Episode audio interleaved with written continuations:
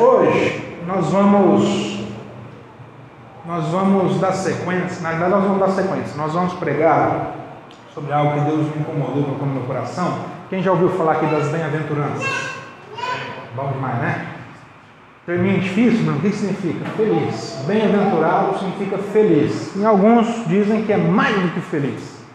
Já, já, ficou, já andou aí, viveu, acordou, está vivendo a vida aí, de repente acontece alguma coisa e você fica feliz? Não é assim? Não é assim que a gente fica feliz? Estou lá, não sei o que, pá, aconteceu uma coisa, pô, fiquei feliz. Meu chefe me liga, ou eu chego no meu serviço e eu recebo uma notícia, recebi um aumento. Isso te deixa feliz? Hã? Te deixa feliz? Deixa feliz. No caso, você nem citar aqui, nós temos médicos no nosso, nosso meio, nós temos residência, estão lá no hospital parado, de repente chega um caso interessante. Deixa feliz ou não deixa? Deixa. deixa feliz. Você tá, coisas que deixam a gente feliz, coisas que acontecem. Coisas que acontecem, impactam a nossa vida, elas, elas, elas no, nos. Muito obrigado. Estava precisando de mais da conta. São coisas que acontecem na nossa vida e nos deixam felizes. E eu quero te convidar a abrir sua Bíblia, aí no Evangelho segundo Mateus, capítulo 5, que nós vamos ver o que, que Jesus disse sobre felicidade. Ele vai começar dizendo assim, bem-aventurado, ou seja, feliz. Ele vai falar assim, quem quer feliz nessa terra? Eu não vou prometer, porque nós temos uma lista ali de bem-aventuranças, eu não vou prometer que eu vou tratar sobre isso cada um num domingo como se a gente fosse fazer uma série. Não é muito do meu, do meu perfil pregar em série. Por quê? Porque eu acredito na liberdade do Espírito Santo de Deus. Eu acredito que Deus ele quer falar conosco e aquilo que ele quer falar conosco ele tem liberdade para falar, não é verdade? O nosso coração é, terreno, é um terreno fértil, como eu disse aqui agora há pouco, e o que compete a nós é permitir que a semente do reino de Deus caia nos nossos corações. Então nós vamos dar liberdade para o Espírito Santo de Deus para que Ele plante no nosso coração uma semente de fé, uma semente de amor e uma semente de esperança. Glória a Deus por isso. Bruno, o que eu preciso para viver o meu dia a dia? Fé, amor e esperança. Esses três. Nós somos de fé, amor e esperança. Pode perceber na tua vida que diante das dificuldades, diante das suas crises, está te faltando um desses três: fé, ou amor, ou esperança. Bruno, está faltando é tudo, está faltando é os três. Não, vamos orar, vamos juntos, vamos fortalecer. Mas normalmente está faltando um dos três. Um dos três a gente vacila. Ou no fé, ou na fé, ou no amor, na esperança. Como eu estava dizendo, Deus ele tem um, um, desejo latente de nos transformar. Transformar as nossas vidas. Como é que ele transforma as nossas vidas? Transformando os nossos corações. Quando ele faça assim aqui, transformando os nossos corações. Porque, como eu disse, é um terreno fértil e Ele quer nos orientar ao modo como nós lidamos com as nossas emoções, com as nossas sensações. Nós não somos uma geração, hoje se fala muito em geração X, geração Y, na verdade nós somos hoje uma geração que é muito atraída pelas sensações dessa vida. Aquilo que são as sensações que podem nos proporcionar, nós somos atraídos por isso. E Deus ele tem um desejo latente de transformar os nossos corações, para que você não seja atraído de maneira sagaz, o bote da cobra, sabe aquele bote da serpente? A serpente está toda preparada lá para te dar o bote. Pois é, as sensações é o bote da cobra, porque elas querem despertar as, as emoções do nosso coração e dar o bote. E Deus quer tratar isso com a gente. Deus ele quer transformar nossas vidas na medida que Ele transforma o que? A nossa mente. A forma como nós racionalizamos a nossa fé. A forma como nós muitas vezes lemos a Bíblia, sabemos o que está escrito, mas nós não discernimos, por isso não conhecemos. E se o povo de Deus tem perecido, sofrido, sendo destruído por falta de conhecimento, Deus tem um grande desejo de trabalhar nas nossas vidas o conhecimento dele, para que nós deixemos de ser destruídos, na medida que nós estamos vivendo muito aquém daquilo que Deus tem preparado para nós. Estamos entendendo isso? Bom, cenário, contexto. Jesus começa o seu ministério ali logo no início e aí tem algo conhecido, muito famoso, como Sermão do Monte, Sermão da Montanha. Você já deve ter ouvido falar isso. Bruno, o que é isso? É bem simples. Jesus estava andando, junto com ele tinham os seus discípulos e tinha uma grande multidão. Jesus ele olha e ele encontra, ao meu ver, quatro perfis de pessoas naquela multidão, naquela rinca de gente seguindo a Jesus, querendo ver o que, que ele falava, querendo ver o que, que ele não falava, querendo ver o que ele fazia. Pô, eu ouvi dizer que Jesus curou uma pessoa, eu ouvi dizer que Jesus está ensinando assim, mas a gente aprende desse jeito e agora Jesus está ensinando assim. Pô, quem que é esse Jesus? Quem que é esse mestre? Quem que é esse Messias? Quem que é essa pessoa que está causando esse alvoroço? E aí as pessoas iam chegando e querendo ouvir as palavras de Jesus. Quando Jesus vê, ele se depara com uma renca de gente, com uma multidão muito grande. E ali tem o que? Tem 12 pessoas que são os seus discípulos. Pessoas que ele os chamou para discipular. Você quer andar com Cristo? Você tem que aprender a ser passível de, de, de ser discipulado.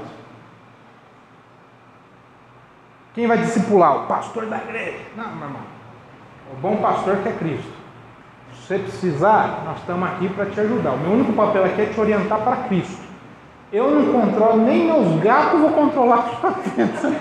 Bom, você tem muita fé, né? Então, qual que é o meu trabalho? Te orientar para Cristo. Quem é que vai te discipular para a vida? É Cristo. Nós estamos aqui só para facilitar.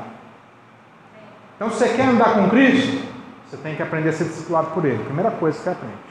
Aí Jesus olha, além dos seus doze discípulos, que mais que ele tinha? Ele tinha ali no meio os religiosos. Pessoas que estavam ouvindo os ensinos de Jesus e falavam assim: peraí, quem ensina aqui é a gente. Quem ensina aqui é nós. Quem que esse cara está chegando ensinando aí? Vamos ver o que ele está falando, vamos ver o que ele está ensinando. Aí tinha os religiosos no meio. Quem mais que tinha lá? Tinha os simpatizantes. Quem são os simpatizantes? São, é o povo hippie que frequenta as igrejas. É o povo paz e amor. Deus, pô, Deus, Deus é bom demais. Todo mundo é filho de Deus. É mesmo? Onde está escrito isso na Bíblia? Só assim. Não, não está, mas. Jesus, pô, amo Jesus, cara. Jesus é, né? Jesus é meu guia, Jesus é que ele fala. Então é o povo simpatizante, aquele povo da hora, povo gente boa. Quem mais que tinha? Tinha os perdidos. Tinha aquelas pessoas que eram ensinadas pelos religiosos da época. Só que tudo aquilo que eles tinham, estavam sendo ensinados, presta atenção nisso, não estava sendo suficiente para produzir transformações nos corações dessas pessoas. Quem está entendendo isso? Da mesma forma que muitas vezes, muitas pessoas nesse mundo estão perdidas. Por quê? Porque escutam e aprendem e ouvem muitas coisas sobre o Senhor Jesus. Só que tudo que está ouvindo está totalmente fora da sã doutrina. E por isso estão pessoas perdidas. Pessoas que querem ter o que? Os seus corações transformados. Você é um anjo do Senhor, né? Ó, um paninho. Fica despreocupado, não é pano ungido, não. É só meu pano de suor, não. E. Ah, o ar tá. Amanhã. Amanhã. Glória a Deus! Aleluia! Lembra que eu falei sobre felicidade? Se houve uma notícia, fica feliz? Rapaz, agora eu estou demais. Nós vamos ter irmãos. Olha que bênção, glória a Deus por isso. É. Agora você vai chegar até mais cedo no culto. Você começa, começa a 19, você chega de 10 para 19, só para estar no friozinho aí. A temperatura vai ser tranquila, viu, irmão? Irmãos, então o que eu estava falando? Sobre perdidos na fé. Muitas pessoas às vezes estão, se encontram como perdidos na fé. Ouvem falar de Jesus, ouvem falar de Deus, mas aquilo que tem ouvido não tem sido suficiente para produzir uma transformação na sua vida. Por quê? Porque nós temos muitos ensinamentos equivocados. Nós temos muitas heresias. Bruno, o que você está falando? Eu estou falando que muitas vezes está sendo utilizada a mesma Bíblia. Presta atenção nisso que isso é forte a mesma Bíblia tem sido utilizada em diversas denominações, até mesmo em várias religiões diferentes. Porém, o que está sendo diferente? As doutrinas. Porque aí vem o Zé, o, o, o como é que chama lá o galinho Zé, tem na roça, né? Um galinho sabe? pintinho todo peitudo assim. E aí, e aí não sei o que acontece, o cara acorda, ele fala assim, eu não entendo de Bíblia, cara. Aí ele pega, lê a Bíblia e fala assim: a Bíblia diz, aí ele inventa uma doutrina. Ele quer que todo mundo siga a doutrina dele. Aí vem outro galinho Zé que acorda no outro dia, mas se ele dá conta, também dá conta, hein? olha só? E ele inventa outra doutrina. Aí a gente tem o quê? Um monte de doutrina espalhada, num monte de denominação diferente, até em religiões diferentes, todas em torno de uma só Bíblia, mas todas o quê? Divagando Todas o que? Não conseguem produzir uma transformação genuína no coração das, das nossas vidas. Porque elas se desviaram do foco. Tem a mesma base, mas não adianta ter a mesma base se a gente sair sã doutrina. Por isso que Paulo escreve uma carta para Tito, que você encontra na tua Bíblia. Ele diz assim para Tito: Tito, a parada é a seguinte, presta atenção nisso. Você vai pregar, você vai ser pregador, pastor aí onde você está, que Deus te mandou. Só que eu vou falar uma coisa para você. Paulo está falando desse jeito, rapaz, você está entendendo o que eu vou te falar. Você prega a sã doutrina. Se você ler lá, Tito está te desse jeito. Prega a sã doutrina. Como quem diz, Tito, tem muita doutrina por aí, mas você prega essa doutrina. É por quê? Senão Paulo ia lá? Não, Jesus mesmo ia dar conta dele. A palavra do Senhor diz que aqueles que pregam vão prestar muito mais conta para Deus porque estão falando em nome de Jesus. Muito mais conta para Deus porque estão falando em nome de Jesus. E ele fala, Tito, prega a sã doutrina. Porque muitos utilizando a mesma base bíblica estão pregando coisas diversas. Mas nós vamos nos focar na sã doutrina. Por isso, como pastor, eu sou muito humilde, porque eu reconheço o quê? Que nós somos uma igreja. E se você está lendo a sua Bíblia aí, eu estou pregando aqui, e você vê que eu fiz, eu falei alguma coisa errada, o que você tem que fazer? Ô Bruno, troca ideia aqui, cara. Você falou aqui, mas a Bíblia diz isso. E eu vou aceitar em todo amor. Sabe por quê? Porque nós devemos conhecer aquilo que nós pregamos. Nós devemos conhecer aquilo que nós falamos que a gente crê. Você crê na Bíblia? Então você tem que conhecer a tua Bíblia. E Jesus se deparou então com essas pessoas, pessoas perdidas, pessoas que conheciam a lei, pessoas que hoje são pessoas que conhecem a Bíblia, mas que o que? O, o seu, aquilo que tem conhecido não tem gerado uma transformação. Porque os, aquilo que tem chegado ao seu coração tem sido diverso do que está contido na Bíblia. Bom, perante esse cenário, Jesus vê essas pessoas perdidas e o que, que ele vê? Esse povo está doente na fé. Esse povo está com uma fé doente, não está com uma fé sadia. Esse povo está precisando de um ensinamento. Esse povo está precisando de uma provisão na vida deles. E como é, qual que é a provisão de Deus para a vida daquele povo, para a nossa vida? O ensino. Sabe qual que é a resposta bíblica para toda deficiência espiritual nossa? O ensino. Por quê, Bruno? Porque lá em João 15 Jesus vai dizer: Vós já estáis limpos pelas minhas palavras. O que é que limpa o nosso coração, purifica os nossos corações, tira de nós todos os achismos e convicções equivocadas que nós temos carregado conosco e nos faz sair daquele caminho perdido e voltar para o caminho certo? São as palavras, é o ensino. O que acontece no aconselhamento? O que acontece no discipulado? Ensino. Só isso. Ensino. Por quê? Porque são as palavras de Cristo que têm o poder para transformar os nossos corações. Então Jesus vê aquele povo perdido e ele vem e traz uma resposta. Qual é a resposta para aquele que está perdido? O ensino. Então ele chama todo mundo e fala assim, pessoal, vem cá. E aí ele sobe no monte. Por quê? Que o monte é mais holístico, que o monte é o local da benção. Não, é porque tinha muita gente, Jesus precisava ser visto por todos e ver a todos também. Então ele sobe no monte para ficar mais alto. Como se tivesse um palanque aqui que hoje nós não temos. Mas se tivesse um palanque, um, um pau, eu ia estar mais alto. E aí ele começa a pregar. E aí é conhecido como Sermão do Monte. E aí do capítulo 5 ao capítulo 7 você encontra o Sermão do Monte. E hoje nós vamos ler o quê? Nós vamos só estudar um versículo. Abre aí, Mateus 5, Eu já falei tanta coisa que eu me perdi no resumo aqui, mas estamos tudo certo.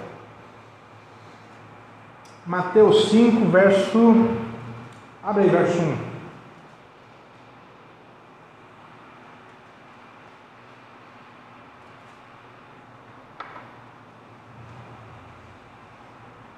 Vendo as multidões, Jesus subiu ao monte e se assentou. Então ele subiu no monte, como ele estava no lugar mais alto, ele pôde se assentar e pregar livremente. Seus discípulos aproximaram-se dele. Continua. E ele começou a ensiná-los, dizendo: Bem-aventurado os pobres em espírito, pois dele é o reino dos céus. Podemos ler todo mundo junto? Igual aquela coisa bem, bem antiga, assim, bem legal. Vamos lá, um, dois, três e. Bem-aventurados os pobres em espírito, pois deles é o reino dos céus. Beleza, só isso daí, não vou fazer ninguém mais sofrer. Bem-aventurados que choram, pois serão consolados. Bem-aventurados humildes, pois eles receberão a terra por herança. Bem-aventurados que têm fome e sede de justiça, pois terão, serão satisfeitos. Bem-aventurados os misericordiosos, pois obterão misericórdia. Olha o que está escrito, hein? Seja misericordioso. Porque só obtém misericórdia quem é misericordioso, hein? Bem-aventurados. Oh, tá, tá show. Bem-aventurado, próximo oito. Bem-aventurados os puros de coração, pois verão a Deus. Bem-aventurados os pacificadores, pois serão chamados filhos de Deus. Bem-aventurados os perseguidos por causa da justiça, pois deles é o reino dos céus.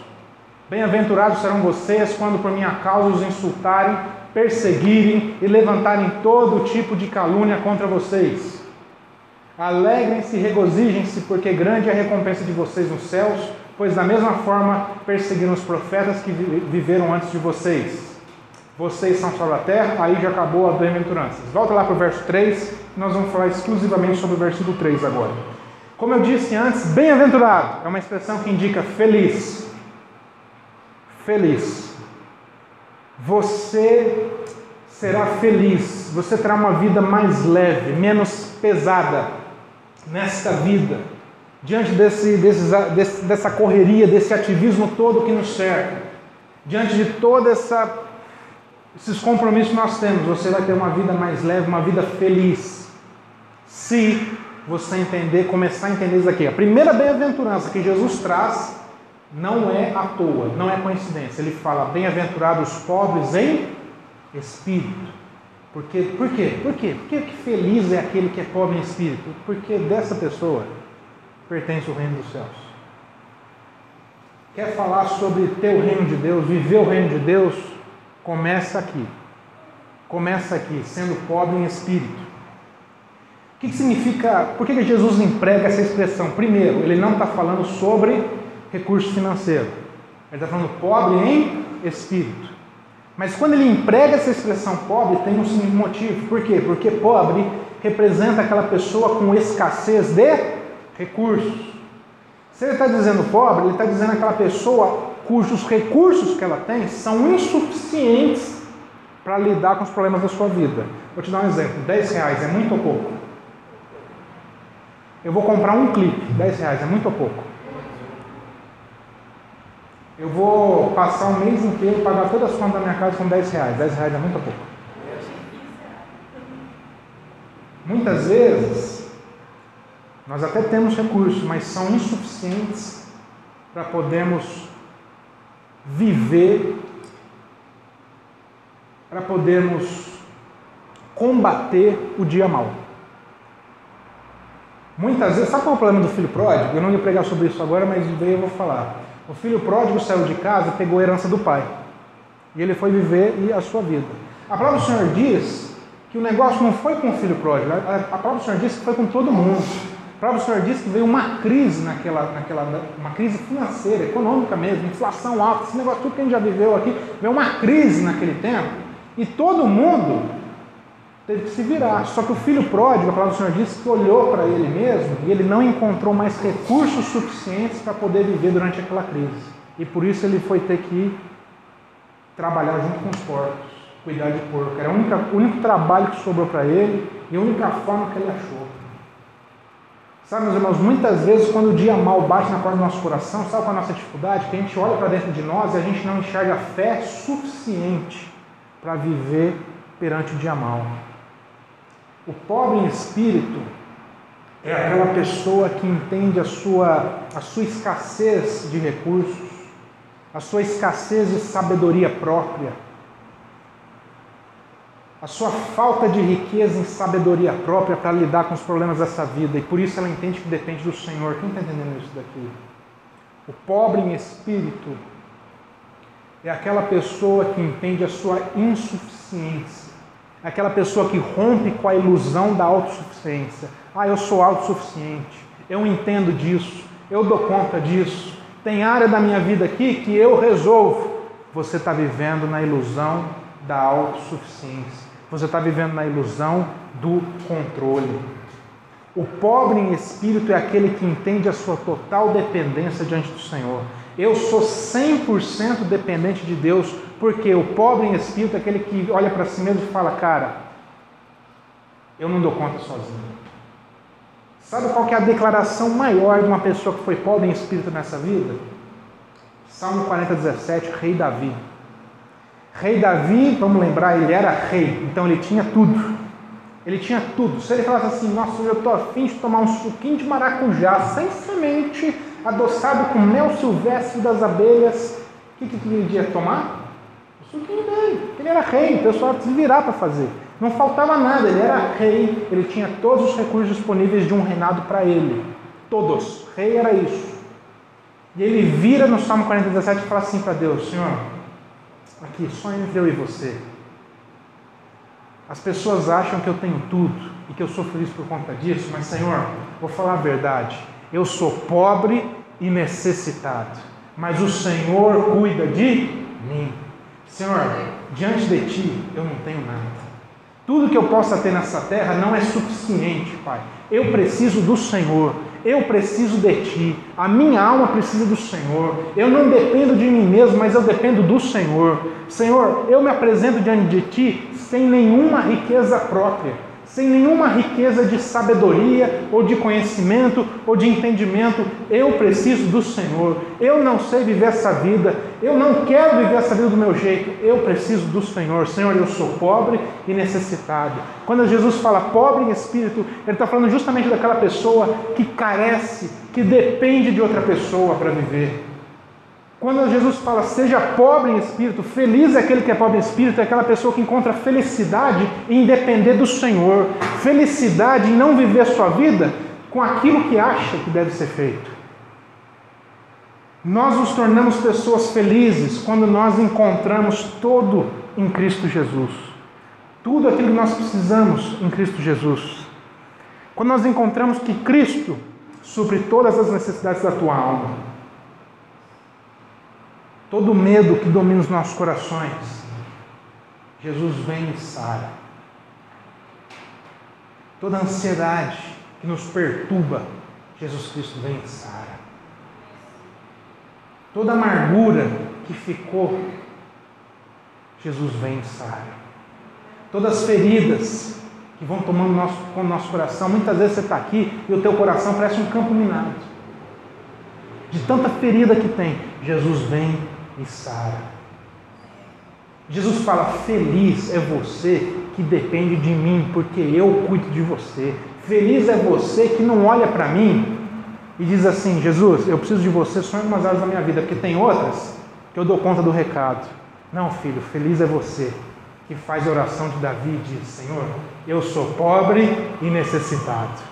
Diante de ti não tem nada em mim que me sustenta. Eu preciso totalmente do Senhor.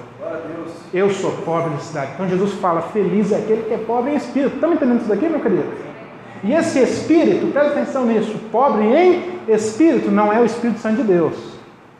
Pobre em espírito é aquele que não é autossuficiente, é, ou seja, aquele que depende 100% do Senhor, é aquele cuja sabedoria própria não é superior à sabedoria de Deus Estão entendendo isso? Você pode alcançar um monte de coisa com os teus olhos, com a tua sabedoria. Consulte ao Senhor antes. Não seja autossuficiente, seja pobre em espírito. Pobre em espírito é aquele cujos valores dessa vida que nós aprendemos nesse mundão aí e que nós vamos trazendo para dentro do nosso coração, para dentro da nossa casa, é aquela pessoa que não deixa isso ser superior aos valores bíblicos, aquilo que Deus tem para nós é aquela pessoa que não é cheia de si, que não é cheia da sua própria, do seu próprio entendimento. Tem pessoas que é difícil conversar, é difícil dialogar. Ela entende tudo, ela resolve os problemas de todo mundo, menos os dela. Né? A vida dela, né? joga fora no triturador e tenta fazer de novo. Mas do, do resto, parece que a pessoa nasceu para ser. Como é que chama? É, é um coach, é um um. Ah, esqueci o termo, pô. Aquela pessoa que ajuda o outro, que, um, um, conselheiro, um consultor, um consultor, né? Parece que a pessoa nasceu com aquilo, para os outros, mas não para ela. Sabe o que a Bíblia diz? O Senhor diz por intermédio do profeta Isaías, lá no capítulo 5: Ai daqueles que se acham sábios, ai daqueles que se acham entendedores de tudo. Por que, Bruno, ai daqueles? Porque essas pessoas carregam consigo muito ouro próprio, muita riqueza própria e elas chegam diante de Jesus e elas não estão pobres em espírito. E por não serem pobres em espírito, elas não dependem da ajuda de Jesus. Então elas se tornam pessoas autossuficientes diante da presença do Senhor. Qual é a dificuldade da igreja hoje? É que nós estamos apresentando nossas, nossas orações ao Senhor, nós estamos lendo a Bíblia, nós estamos apresentando nosso jejum, a gente vem à casa do Senhor, mas a gente está se apresentando como pessoas autossuficientes. Nós estamos nos apresentando cheio de riqueza própria. E Jesus está aqui pronto para colocar a mão no nosso coração, pronto para colocar a mão dele na nossa vida, mas nós não temos nos colocado como pobres, pobres em espírito. Quem está entendendo isso? A dificuldade da igreja hoje é que ela tem carregado muito ouro próprio. A dificuldade da igreja hoje é que ela tem construído muito ouro próprio. E tem se aproximado diante de Jesus. Falando, Jesus, estou precisando do Senhor aqui.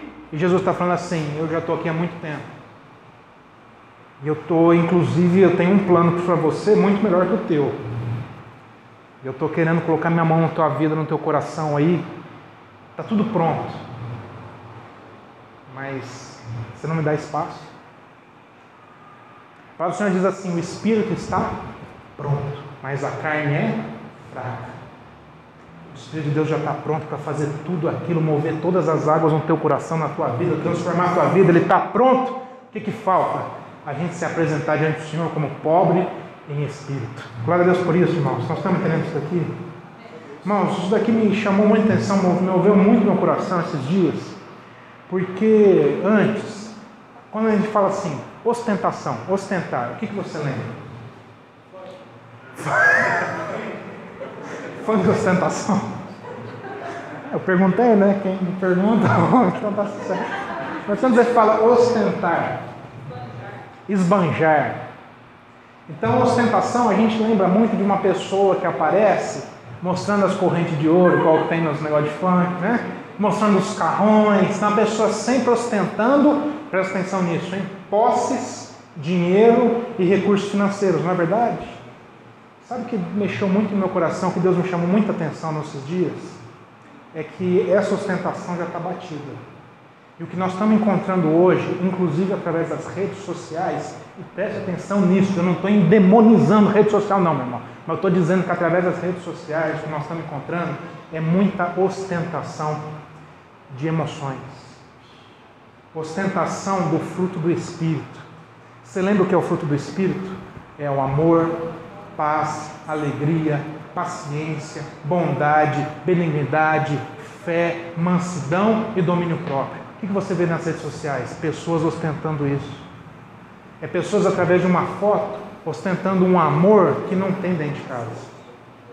Ostentando uma paz que eles não vivem no, no seu interior. Ostentando uma alegria que não, sabe, que não é suficiente para sustentar aquelas pessoas. Ostentando uma fé que não, não existe. Essa ostentação é a pior de todas. Pior que se ostentar uma coisa que você não tem de posse é se ostentar o fruto do Espírito. É algo que você não tem contigo, que não está operando na tua vida. O que, que é fruto? Vamos lembrar? Fruto. Tio Carlinhos é, é, o tio da roça, viu gente? Então o que, que é fruto, tio Carlinhos? Semente cai na terra fértil. Ela frutifica, ela cresce. Se ela é saudável e a árvore é saudável, ela está trabalhando em harmonia dentro dela, qual que é o resultado disso? É um fruto. A Bíblia diz que a vida espiritual é como nós somos como uma árvore. Se a nossa vida espiritual é uma vida saudável em Deus, da mesma forma, o Senhor, através do seu Espírito que trabalha no nosso coração, produz um fruto a nossa vida, o nosso comportamento, nossas condutas, os nossos pensamentos, as nossas atitudes, as pessoas ao nosso redor vão poder encontrar em nós um fruto. E da mesma forma que você chega naquele pé de jaca delicioso e pega aquela jaca gigante e come aquela jaca porque você ama jaca, ou se não você gosta de maçã, você gosta de manga, seja lá o que for, aquele fruto que você gosta, da mesma forma, presta atenção nisso, presta atenção nisso, as pessoas ao seu redor no dia a dia estão olhando para você, estão querendo se aproximar da tua vida, estão querendo colher os frutos espirituais que você tem dado. Porque muitas pessoas, preste atenção nisso, muitas, preste atenção nisso, muitas pessoas vão se sustentar nas suas vidas através dos frutos espirituais que você tem dado. Então, se você tem atrasado a obra do Espírito Santo na sua vida, você está prejudicando outras almas. Porque tem pessoas que se aproximam de nós para colher o amor. Aquilo que ela não tem encontrado, ela vem e encontra. Onde a gente encontra muitas pessoas se relacionando com a gente só para buscar o benefício da relação, de repente ela encontra você e ela vê um amor genuíno. Um amor que não busca benefício, mas um amor que se doa em prol do próximo. Aquela pessoa que está vivendo uma guerra interior, uma guerra com seus pensamentos, uma guerra com a razão, muitas vezes conflitos dentro de casa, brigaiada toda, e ela vem na sua vida e de repente ela encontra paz. E ela colhe paz. Quem está entendendo o que eu estou falando? Fruto do Espírito. Esse é o fruto do Espírito. E o que nós temos encontrado é pessoas ostentando isso daqui. Isso daqui que não é humano, não é fruto da carne, é fruto do Espírito. Só é possível através da ação do Espírito Santo de Deus nas nossas vidas e nos nossos corações. E as pessoas estão querendo ostentar algo que só o Espírito Santo de Deus pode nos dar. Por quê? Porque são pessoas cheias de ouro próprio, cheias de orgulho. Esse é o pior dos ouros próprios que pode existir na face da terra, é o orgulho é o fato de eu não reconhecer que eu preciso de ajuda. É o fato de eu não reconhecer que eu estou precisando de Cristo Jesus no meu coração em alguma área da minha vida. E aí, por eu ser orgulhoso, eu me encho de ouro próprio. E eu prefiro ostentar para os outros que eu tenho uma vida em paz, quando na realidade eu tenho uma vida em guerra. Que eu tenho uma vida de amor, quando na realidade eu nem sei mais o que é amor que eu tenho uma vida de mansidão, uma vida de fé, uma vida de domínio próprio, uma vida de tudo aquilo que é o fruto de Deus, quando na realidade eu não tenho nada disso. O fruto do Espírito Santo de Deus, diz a Bíblia, é amor, alegria, paz, paciência, bondade, benignidade, fé, mansidão e domínio próprio. Quem é que pode dar isso para você? Só Cristo. Através da ação do Espírito Santo de Deus na nossa vida. O que, eu preciso para ter isso, Bruno? Feliz. É você que é pobre em espírito. Porque seu é o reino dos céus. Porque sendo pobre em espírito, você se aproxima de mim, de mim Cristo, e permite que eu acrescente na tua vida, que eu trabalhe no teu coração, que eu transforme o teu, transforme o teu coração, que eu mova as águas da tua vida e eu regenere o teu coração. Eu tire esse coração de pedra, esse coração que se fechou por conta dos problemas dessa vida. Irmão, deixa eu te falar, é natural, é natural que os problemas dessa vida endureçam o nosso coração.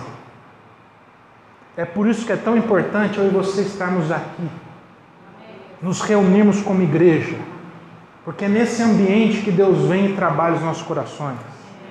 E Jesus ele está falando assim, filho, independente do que o que prejudicou o teu coração, eu estou aqui para te curar. O que, que eu preciso? É que você se aproxime de mim como pobre em espírito, que você abandone a riqueza própria da sabedoria e do orgulho. Por quê? Porque a gente vai ser uma geração que vai deixar de ostentar paz, amor, alegria que não tem para poder viver a paz, o amor, a alegria verdadeiramente que o Espírito Santo de Deus tem para nossas. Quem está entendendo isso aqui, irmão?